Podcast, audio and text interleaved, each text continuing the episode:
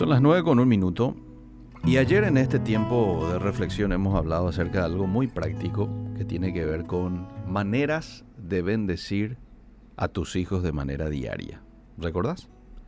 En total dije que iba a compartir cinco maneras de bendecir a tus hijos diariamente, entendiendo la importancia de la bendición para con nuestros seres queridos y cuanto más aún para nuestros hijos. Pero cómo yo puedo hacer parte a, a esa cultura de bendición en mi vida, en mi, en mi familia, en mi entorno. Bueno, y yo compartía cinco maneras prácticas de bendecir a tus hijos de manera diaria. Y compartí tres en realidad por el tiempo. Hoy voy a compartir los dos que arrestan. Dijimos la oración, entendiendo de que la oración es una herramienta muy poderosa que me conecta con el Todopoderoso. Y a través de la oración yo puedo pedirle a Dios por mis hijos. Señor, protégeles. Señor, dales sabiduría. Señor, mantengan, que manténganlos eh, o, o cerca de tu corazón y si por alguna razón se aparta, se apartan de ti, eh, vuélvelos a traer hacia ti. Todo eso yo puedo hacer a través de la oración y puedo también orar con ellos. Orar por ellos, orar con ellos. La segunda manera de bendecir, dijimos, era con palabras de ánimo, palabras de afirmación. Y aquí la idea no es que usted le diga cosas a su hijo o a su hija que no es la realidad. O sea, no estamos haciendo apología a mentir a nuestros hijos. Simple y sencillamente estamos diciendo de que eh, debemos de destacar sus cualidades positivas. Tendrán también sus puntos negativos, pero eso no los vamos a destacar. De tanto en tanto quizás les vamos a mostrar también, pero lo que vamos a destacar es lo positivo de ellos. Cuánto lo amamos. Cuántos son valiosos a los ojos de Dios, a los ojos nuestros. Entonces esto va a fortalecer la autoestima de ellos, los va a edificar, los va a motivar. Proverbios 15:4 dice, la lengua apacible es árbol de vida, pero la perversidad de ella es quebrantamiento de espíritu. Entonces esa es la segunda manera de bendecir a nuestros hijos. La tercera es enseñándoles la palabra de Dios. El mandato era muy claro en Deuteronomio 6, 6 para los líderes de familia de los israelitas. Esta palabra estarán en tu corazón y las repetirás a tus hijos y hablarás de ellas estando en tu casa, pero también andando por el camino y al acostarte, pero también cuando te levantes. Entonces decíamos ayer que como padres cristianos tenemos la responsabilidad de enseñar a nuestros hijos los principios, las enseñanzas de la vida, de la Biblia. Estudiar la palabra de Dios juntos, compartir historias bíblicas. Muy importante. Vamos con el punto número 4. Una manera más de bendecir a nuestros hijos es apartando, haciendo un tiempo de calidad para ellos. Y digo haciendo porque a veces podemos decir, no, pero yo estoy con mucho trabajo todo el tiempo y no tengo tiempo para ellos. Cuando algo es valioso para mí, me hago de tiempo. Quizás no lo tengo, pero me hago. Yo me hago de tiempo para ir a almorzar, por ejemplo. Por más trabajo que tengas, tenés hambre y te haces de tiempo para ir a almorzar. Y en este sentido, bueno, deberíamos hacernos de tiempo para alguien tan valioso para nosotros como lo es un hijo, una hija. Apartar momentos especiales para estar junto con él o junto con ella. Conectarte emocionalmente. Participando quizás en actividades que disfruten. Escuchando sus inquietudes. A veces nuestros hijos quieren hablar, quieren contarte cosas de lo que pasaron en el colegio, en la escuela,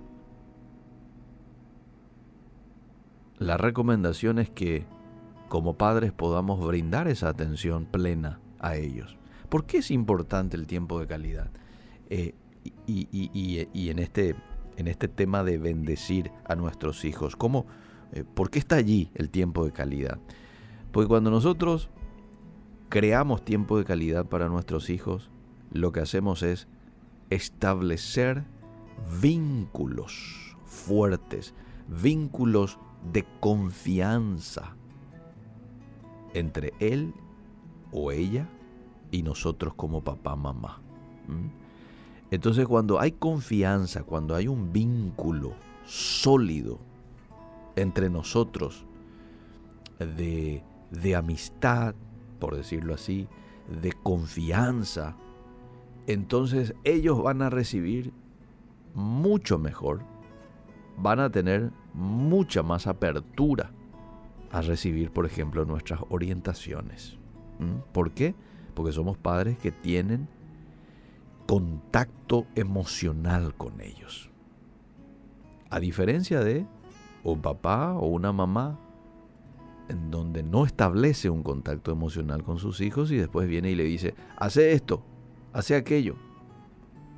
Lo toman como algo pesado, como una imposición de alguien que ni ahí tiene contacto emocional conmigo.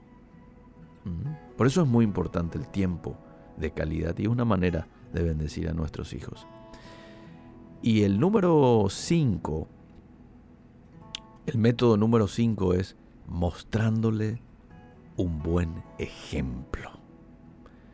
No sirve de tanto que yo todos los días le diga a mi hijo cuánto lo amo, que es un campeón, eh, le muestre sus cualidades positivas, si con mi ejemplo no lo estoy eh, consolidando, no, con mi ejemplo no le estoy sellando todas esas palabras bonitas y de edificación que estoy compartiendo con ellos. Eh, a veces, por ejemplo, podemos enseñarle a nuestros hijos muy bien en palabras. No hay que hablar mal del otro, pero ¿qué pasa si yo hablo mal de algún compañero de trabajo, de algún hermano de la iglesia, y ellos me escuchan? Están notando incoherencia, por más de que no lo van a llamar con ese nombre, probablemente incoherencia, no lo van a diferenciar, pero sí van a percibir, papá está haciendo algo o mamá está haciendo algo que en realidad me dice a mí yo no lo haga. En el año 1967, un doctor, un prestigioso psicólogo, quiso descubrir cuál es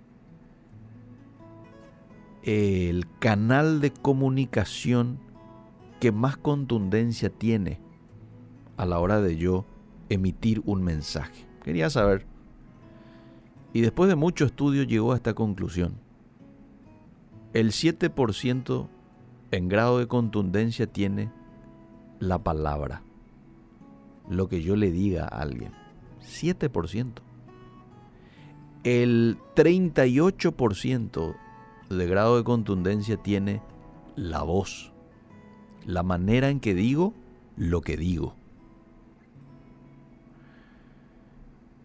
El lenguaje paraverbal, como dirían alguien, ¿verdad? Y atendé, el 55% de grado de contundencia descubrió que lo tenía el lenguaje no verbal. Aquí entra los gestos, las muecas, las acciones. Entonces la gente percibe mucho más, recibe mucho más lo que hacemos que lo que decimos. 7% versus 55%.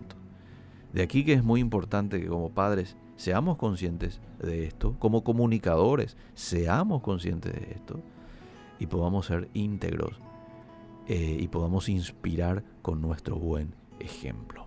Que Dios nos ayude y podamos ser hombres y mujeres que adopten esta cultura de bendición en nuestras familias.